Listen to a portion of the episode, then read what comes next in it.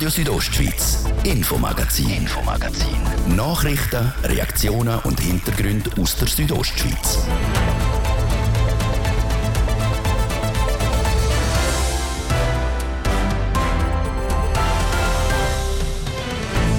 Letzten Sonntag sind Betonteile von der Decke vom Gotthardtunnel auf die Fahrbahn abgekehrt. Wegen der Sicherheit ist die Nord-Süd-Röhre bis auf Weiteres gesperrt worden. Als Alternativroute gibt es darum jetzt den Gotthardpass oder die A13. Durch das könnte es bei uns in der Region wieder mehr Verkehr geben, vor allem am Wochenende. Also wir schauen eigentlich, dass auf den Ausweichrouten, dass wir dort eigentlich mit den Massnahmen, wie wir im Sommerbetrieb auch mit dem erhöhten Verkehrsaufkommen umgegangen sind, dass wir diese Massnahmen parat haben sagt Andreas Pöll vom Tiefbauamt Graubünden. Wie es mit dem Verkehr in Graubünden ohne Gotthardtunnel aussieht, gibt es nachher.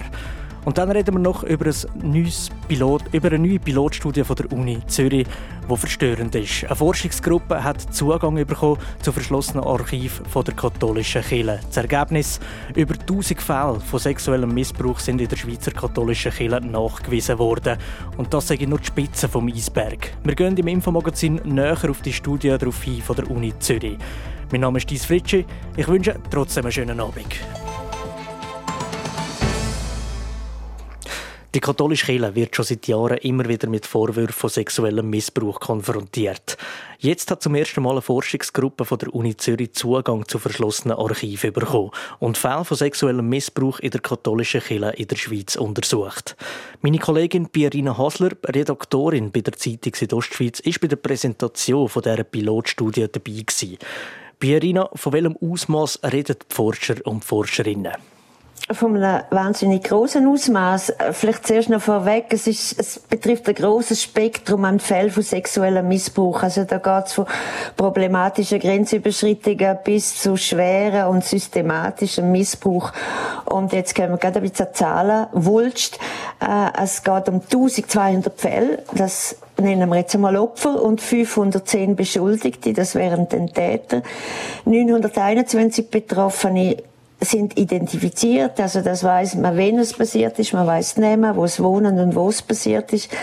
Ähm, 39 Prozent äh, betrifft ähm, weibliche Opfer, 56 Prozent sind männliche Opfer. Äh, tatsächlich Männer sind eigentlich hauptsächlich Täter. Ähm, und dann noch das, 74 Prozent vom sexuellen Missbrauch betrifft Minderjährige, darunter Säuglinge. Und 14 Prozent betrifft Erwachsene. Und auch da nochmal eine Lücke, wo man das, äh, das Geschlecht nicht genau hat können feststellen Man redet auch immer wieder von einer grossen Dunkelziffer. Sind die bekannten Fälle nur die berühmten Spitzen vom Eisberg? So wie es die Historikerinnen, die die Studie geleitet haben, gesagt haben, Ganz klar betrifft es nur die Spitze vom Eisberg. Was einfach noch nicht wissen, ist, wie hoch der Eisberg ist. Das ist ein Zitat von einer Historikerin. Ähm, aber die Studie wird verlängert, respektive die Pilotstudie geht jetzt in eine dreijährige Studie über. Und das startet im Januar 24 und dann weiß man dann in drei Jahren tatsächlich mehr. Ja. Aber die katholische Kirche Schweiz hat ein Fachgremium gebildet zum Umgang mit sexuellem Missbrauch. Und das war vor 20 Jahren. Ist, hat sich irgendetwas geändert an dem, in diesen 20 Jahren? Es sind tatsächlich weniger Fälle geworden in den letzten 20 Jahren, respektive in den letzten 10 Jahren. Also es hat etwas genützt. Aber wenn natürlich nicht alle Bischöfe, und das sind im Gotteswillen jetzt halt quasi die Chefs von diesen verschiedenen Bistümer. Wenn die nicht alle am gleichen Strick ziehen, dann kann der eine Bistum noch so viel machen, wer zum Beispiel tatsächlich Bistum Chur macht seit dem Baume. Wenn der andere nicht mitzieht, dann wird halt immer noch geschwiegen und vertuscht und gelogen. Von Seiten der ist auch immer wieder versprochen worden, dass man selber schaut, die Leute sanktioniert, das in den Griff überkommt. Man hat es nicht in den Griff bekommen, schlussendlich. Nein, man hat es überhaupt nicht in den Griff bekommen. Das hätte man eigentlich, also von außen hätte man das auch gewusst, dass es, dass es so nicht über, in den Griff kriegt. Aber da geht es jetzt eigentlich nicht nochmal nur speziell um Kirche.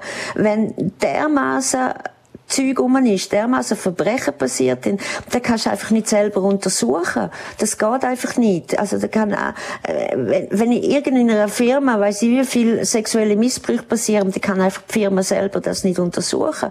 Und letztlich kann man das durchaus vergleichen, äh, äh, katholische Kirche mit einem Unternehmen, oder? Das geht einfach nicht. Aber äh, wenn jetzt nicht ähm, die unabhängig Untersuchung gekommen wäre, dann hätten sie, glaube wirklich intern weitergewurstelt. Aber das ist jetzt zum Beispiel das, was der Bischof Bormey heute gesagt hat. Das geht nicht. Das hat er so gesagt. Es geht nicht, dass man das weiterhin intern untersucht. Das muss raus. Es ist immer wieder vorgekommen, dass Fälle aufgedeckt worden sind. Es ist nichts passiert. Hilft die Studie irgendetwas oder äh, wieder mal die Augen öffnen und dann passiert es schlussendlich gleich wieder nicht? Wie kann man da rechtlich vorgehen? Ich habe genau das Gleiche gedacht. Das war eine Präsidentin von, der, von, von, von den Opfern von Missbrauch im kirchlichen Umfeld. Und die hat das, genau das angesprochen. Natürlich, Sachen, die bewiesen sind, die, die können Schaden, äh, Schadenersatz stellen. Nur wo, wie, was, das ist noch ein bisschen kompliziert. Sie selber hat gesagt, sie hätte bis jetzt eigentlich nie brüllen aber hat, wo sie die, Zahlen wirklich öffentlich gehört hätte, hat sie wirklich müssen brüllen. Sie so, dafür und dawider. Sie hat das erste Mal das Gefühl, dass etwas passiert. Das erste Mal das Gefühl. Aber die katholische Kirche hat so viele Leben kaputt gemacht. Von Leuten, die vielleicht vor 20 Jahren sexuell missbraucht worden sind und man hat einfach nichts gemacht. Denen geht's heute nicht einfach besser wegen dieser Studie, die jetzt bekannt worden ist. Vielleicht nützt es etwas moralisch, wenn, wenn, wenn, wenn äh, ein Bischof vor die ganze Schweiz ansteht und von Verbrechen redet. Aber sonst weiß ich nicht, ob sie das wirklich, ob ihnen das wirklich etwas hilft. Für die Pilotstudie sind zum ersten Mal Geheimarchiv für Außenstehende geöffnet worden. Was ist der Grund für die Öffnung, für die unabhängige Untersuchung? Es ist nicht nur um Keimarchiv gegangen. Die haben es zum Teil auch jetzt noch nicht geöffnet. Nicht alle, nicht alle Bistümer haben ihre Keimarchiv geöffnet. Äh, das ist jetzt eine weitere Übung von der unabhängigen Stelle. Aber ähm, die Archive haben es geöffnet. Ich glaube tatsächlich, dass der Bistümer nichts anderes übrig geblieben ist, als die ähm, Archive zu öffnen. Weil wenn man sich vorstellt, dass da Historikerinnen kommen von einer Universität Zürich, hochdekorierte Historikerinnen, und dann ist Schlagziele, äh, Bistümer öffnen ihre Archive nicht für zwei Zürcher Historikerinnen. Ich weiß nicht, ob die Schlagziele dann nicht für den noch grösseren Skandal gesorgt hätte. Da wären es nämlich genau wieder in dem Zeug, in dem Zeug drinnen von, von Lügen, von Tuschen. Und das wäre dann tatsächlich ganz öffentlich geworden. Ich glaube, da hat es ein paar Gescheite drunter gehabt, die einfach gefunden haben, so, nein, da müssen wir jetzt halt, da können wir einfach nicht es ist ihnen sicher nicht so einfach gefallen, oder? Aber da müssen wir jetzt einfach raus. Aber die katholische Kirche ist in dem Fall unter Zugzwang gekommen. Ich meinte jetzt tatsächlich das Unterzughang. Es ist noch nicht anders übrig geblieben, als, als die, das zu öffnen. Was empfehlen dann die Forschenden von der Uni Zürich? Die ähm, empfehlen nicht so viel, die forschen und stellen das Zeug klar und kritisieren ganz viel, aber äh, der Bischof Baume hat zumindest einmal erste Schritt gemacht. Die haben eine Meldestelle installiert. Das heißt, die heißt Kirche schaut hin, genau. Sehr niederschwellig, da kann man sich anonym melden, auch wenn man zum Beispiel etwas weiß von jemandem, wo etwas passiert, aber auch wenn man selber das Opfer ist, kann man sich dort melden. Die wird nicht von Priester geleitet, die Meldestelle, sondern das ist auch unabhängig. Ähm, das ergänzt den Verhaltenskodex, wo das Bistum Chur einmal etwa vor etwa zwei Jahren eingerichtet hat. Das geht ja darum, dass jeder neu, wo neu angestellt wird, sei es ein Priester einfach im kirchlichen Umfeld, den Verhaltenskodex unterschreibt. Und unter anderem ist dort auch ein Punkt von sexuellem Fehlverhalten. Und das übrigens hat vor zwei Jahren von der rechten Seite von der Kirche noch riesige, riesige äh, fast schon ein Skandal gegeben, weil auch noch vor zwei Jahren tatsächlich viele noch wollen lügen, vertuschen und geheim halten. Und ganz wichtig noch, das Personalmanagement müsse professionalisiert werden. Das heißt eigentlich, dass man jetzt nicht nur quasi Pfarrer, äh, Pfarrer stellt Pfarrer ein, sondern äh, dass man das wirklich macht, wie wir auch angestellt werden, wie andere Leute auch angestellt werden. Da muss man ein bisschen etwas einreichen, da muss man schauen, wie hat es dort gehabt. Einfach, dass das professionalisiert wird. Merci vielmals für die Einschätzung bei Irina Hasler, Redaktorin bei der Zeitung Südostschweiz.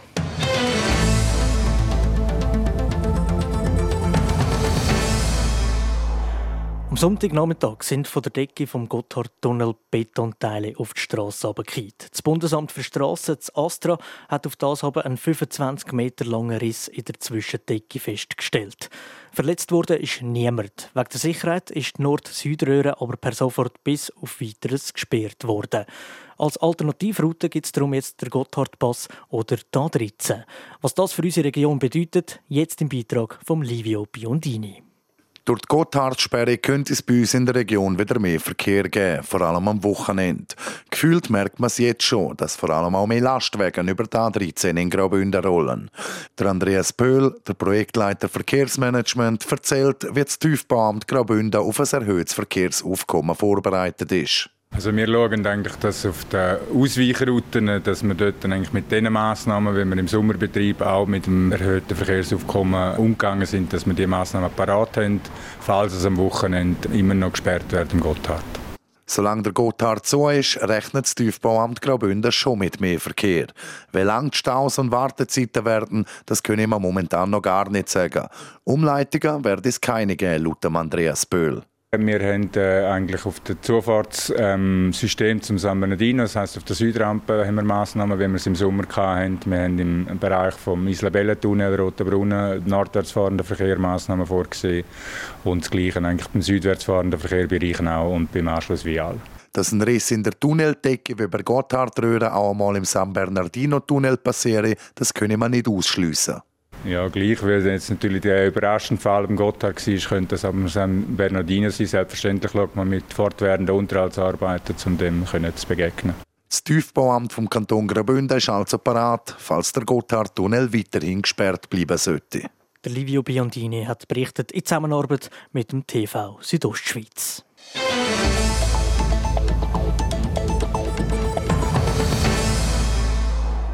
Es ist gestern ein historischer Moment in Tamins. Der Spatenstich vom neuen Dorfplatz. Nach knapp 50 Jahren hin und her. Seit dem Abriss vom Gemeinshaus 1972 wird nämlich darüber diskutiert, was mit dem Dorfplatz passieren soll. Was der lang erwartete Baustart für die Gemeinde bedeutet, Sarina von Wiesenfloh ist vorbeigegangen. Der Minser Dorfplatz ist eine grosse Baustelle. Ein Bäcker steht mit drin und grabt dort ein Loch, wo bis jetzt ein Parkplatz war. Genau dort soll etwas Neues entstehen. Eine Tiefgarage, ein Restaurant, ein Bed and Breakfast und Alterswohnungen. Das alles in einem Gebäude. Dass Bauarbeiten vorwärts gehen, das freut der Minser Gemeindepräsident Martin Wieland. Es ist jetzt etwas, das man verwirklichen kann, man seit 50 Jahren darauf hinschafft. Und das ist ein sehr guter, freudiger Moment. Mit dem Baustart endet nämlich eine Geschichte, die Tamin seit 50 Jahren beschäftigt. Angefangen hat es 1972 mit dem Abriss vom Taminser Gemeinshaus. Danach sind viele Bauvorhaben gescheitert, weil dagegen Einsprachen eingeleitet worden sind. Und Investoren sind abgesprungen, weil lange kein konkreter Baustand gekommen ist. Jemand, der investiert, braucht es aber. Der Dorfplatz selber finanziert die Gemeinde, aber das Haus baut nicht die Gemeinde. Und ich meine, es ist nicht die Aufgabe der Gemeinde, Häuser zu bauen. Und die Gemeinde selber wäre überfordert, um so ein riesiges Gebäude hier aufzustellen und dann noch Wohnungen vermieten und so. Das ist nicht die Aufgabe der Gemeinde. Die Kosten schätzt der Gemeindepräsident auf etwa 9 Millionen Franken. Rund 3 Millionen davon übernehmen die Gemeinde Minz. Der Rest soll von Investoren kommen, also der Cresta Immobilien AG, sagt Martin Wieland. Für das Bauprojekt braucht es aber nicht nur Geld, sondern auch einen Architekt. Und da kommt der Marcel Caminada ins Spiel. Er ist seit 2012 am Projekt Dorfplatz Minz dran. braucht einen langen Schnuff. ich glaube, bei uns ist auch noch nie ein Projekt so lange gedauert wie das. Das ist eher außergewöhnlich. Bis zum Baustart haben die am Projekt Beteiligten viel Geduld gebraucht. Der Marcel Caminada ist jetzt aber zuversichtlich. Wenn der Backer einmal steht, dann läuft es meistens. Dass wir jetzt einen Baustopp kriegen, glaube ich weniger. Ich wüsste auch nicht warum, weil wir bauen das, was bewilligt ist. Und ich glaube, der Großteil freut sich auf ein neues Haus und vor allem auf einen neuen Dorfplatz. Und mit dem neuen Dorfplatz wird auch die Lücke im Zentrum von Tamins nach 50 Jahren geschlossen. Bis Ende 2025 sollte der neue Taminser Dorfplatz fertig gebaut sein. Radio Südostschweiz, Infomagazin, Infomagazin. Nachrichten, Reaktionen und Hintergründe aus der Südostschweiz.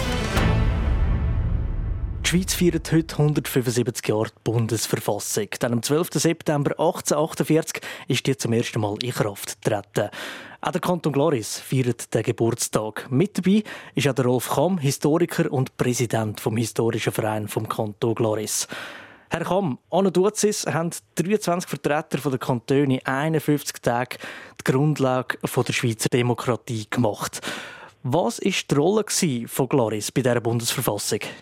Gloris hat auch zwei äh, Delegierte schicken und das Interessante ist, dass einer der Glarner Vertreter alles, was geredet wurde, ist aufgeschrieben hat. Und die, die Schriften, die sind erhalten. Und darum wissen wir dank einem Glaner besonders genau, wer was, wie, wann gesagt hat und was hat wollen. Das sind ganz unterschiedliche Strömungen gewesen. Die einen haben gesagt, wir machen eine Hauptstadt mit einem Nationalrat.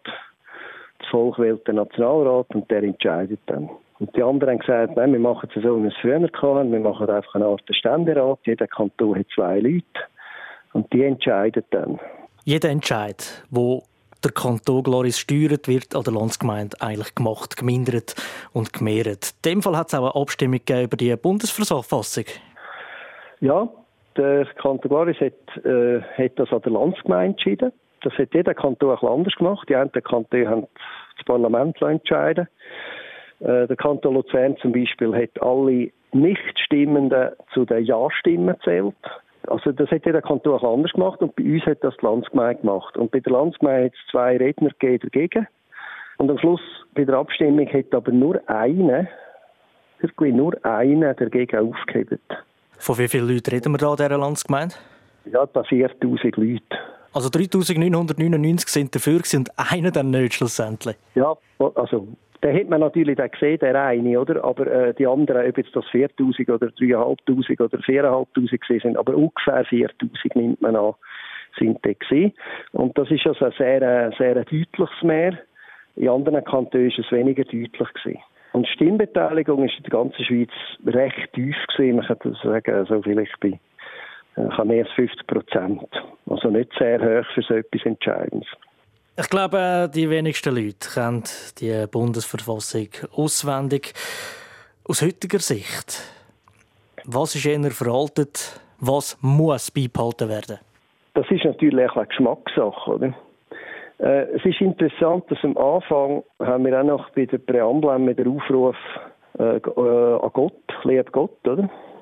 Und das ist natürlich für viele heute, findet das nicht mehr zeitgemäß. Im 19. Jahrhundert ist das natürlich überhaupt keine Frage gewesen. Ich persönlich finde es gut mittlerweile, dass die Schweiz eher ein langsames System ist, ein vorsichtiges System hat, äh, weil man macht dann auch weniger schnell einen Fehler. Man hat immer das Gefühl, in der Schweiz geht alles so lang. Aber es ist manchmal vielleicht gar nicht schlecht, wenn es auch länger geht, weil man macht dann eben auch die Fehler nicht so schnell. Und das ist, finde ich, ist sicher etwas, was man muss behalten muss. Ich glaube, das ist, das ist gut und das ist zeitlos richtig. Danke vielmals, Rolf Kamm, Historiker und Präsident vom Historischen Verein vom Kanton Gloris.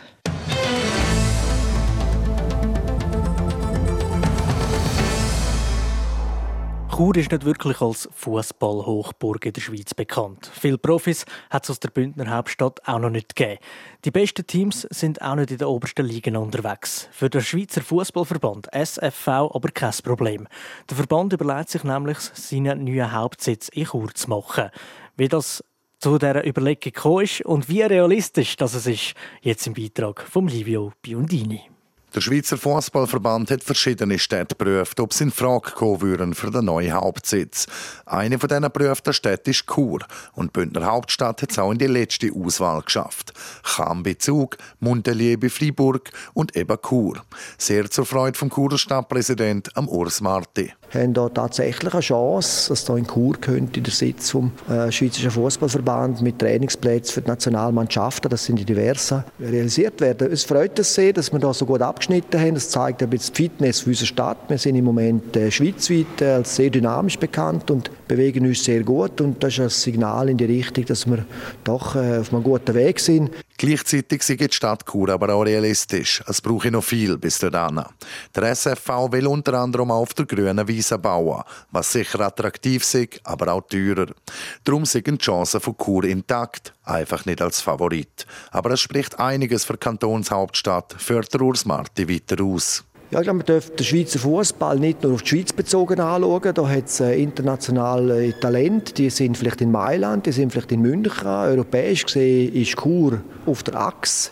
Es ist nicht weit weg vom Flughafen. Ob man vom Flughafen eine Stunde in die Westschweiz fährt oder eine Stunde auf Chur fährt, ist eigentlich adäquat. Und von dort gesehen dürfen wir also die Churer geografische Lage im Osten der Schweiz nicht als alleinige Maßstab nehmen, sondern ich glaube, man muss ein bisschen die europäische Einbettung anschauen und die Nähe zum Flughafen. Die Gespräche mit dem Verband sind schon fortgeschritten. Chancen sind abgeklärt worden, aber noch nicht alle Umsetzungsvarianten. Zuerst muss ein Grundsatzentscheid gefällt werden und dann werde weiter geschaut. Die Ausstrahlkraft für den Standort Chur die wäre aber sehr groß. Wenn der Fußballverband in Chur Sitz hätte, wenn in Graubünden der Fußballverband mit allen Vorteilen, nebelfreie Zonen zum Trainieren, Hotel in der Nähe, äh, Möglichkeiten da auch schnell äh, vor Ort zu sein. Ich glaube, das gibt ein Signal für die ganze Schweiz, für teilweise noch ein Ausland, dass Chur wieder ein bisschen mehr auf der Landkarte erscheint. Da sollte man hergehen, die Stadt sollte man anschauen und länger bleiben. Gegen Chur spricht wenig, wie der Urs Marti sagt. Auch, dass es keinen Super League-Club gibt, also ein Fußballverein in der höchsten Schweizer Liga, das sollte kein Hindernis darstellen. Die verbliebenen zwei anderen Optionen, die hätten das ja auch nicht. Für den Churer Stadtpräsident wäre schlussendlich auch eine Bestätigung, dass man zu Chur auf dem richtigen Weg ist. Wir haben in der Positionierung der Stadt Chur darauf hingeschafft, dass man uns besser wahrnimmt. Wir haben gebaut, dass es genutzt wird und das macht uns Freude. Äh, dass wir das erreicht haben. Stolz ist auch ein bisschen mit dabei, aber vor allem einfach mal Freude, dass wir da lässige Sachen gemacht haben, dass die Bevölkerung profitieren kann und dass man Chur als eine dynamische, tolle Stadt äh, wahrnimmt. Und ähm, ja, ich finde das lässig und das freut uns wirklich sehr. Wenn das der Schweizer Fußballverband Entscheidung fällt, das sei aber noch nicht klar. Die Stadt Chur wäre auf jeden Fall parat, um das neue Zentrum vom Schweizer Fußball werden.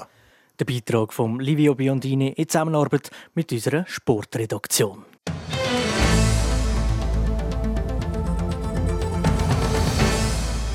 Das ist das Infomagazin vom Dienstag, 12. September 2023, hier auf Radio Südostschweiz. Wer die ganze Sendung will nachhören kann das online auf rso.ch machen oder überall, wo es Podcasts gibt. Mein Name ist Dies Fritschi. Ich wünsche allen zusammen ganz einen gemütlichen Abend. Radio Südostschweiz, Infomagazin, Infomagazin. Nachrichten, Reaktionen und Hintergründe aus der Südostschweiz.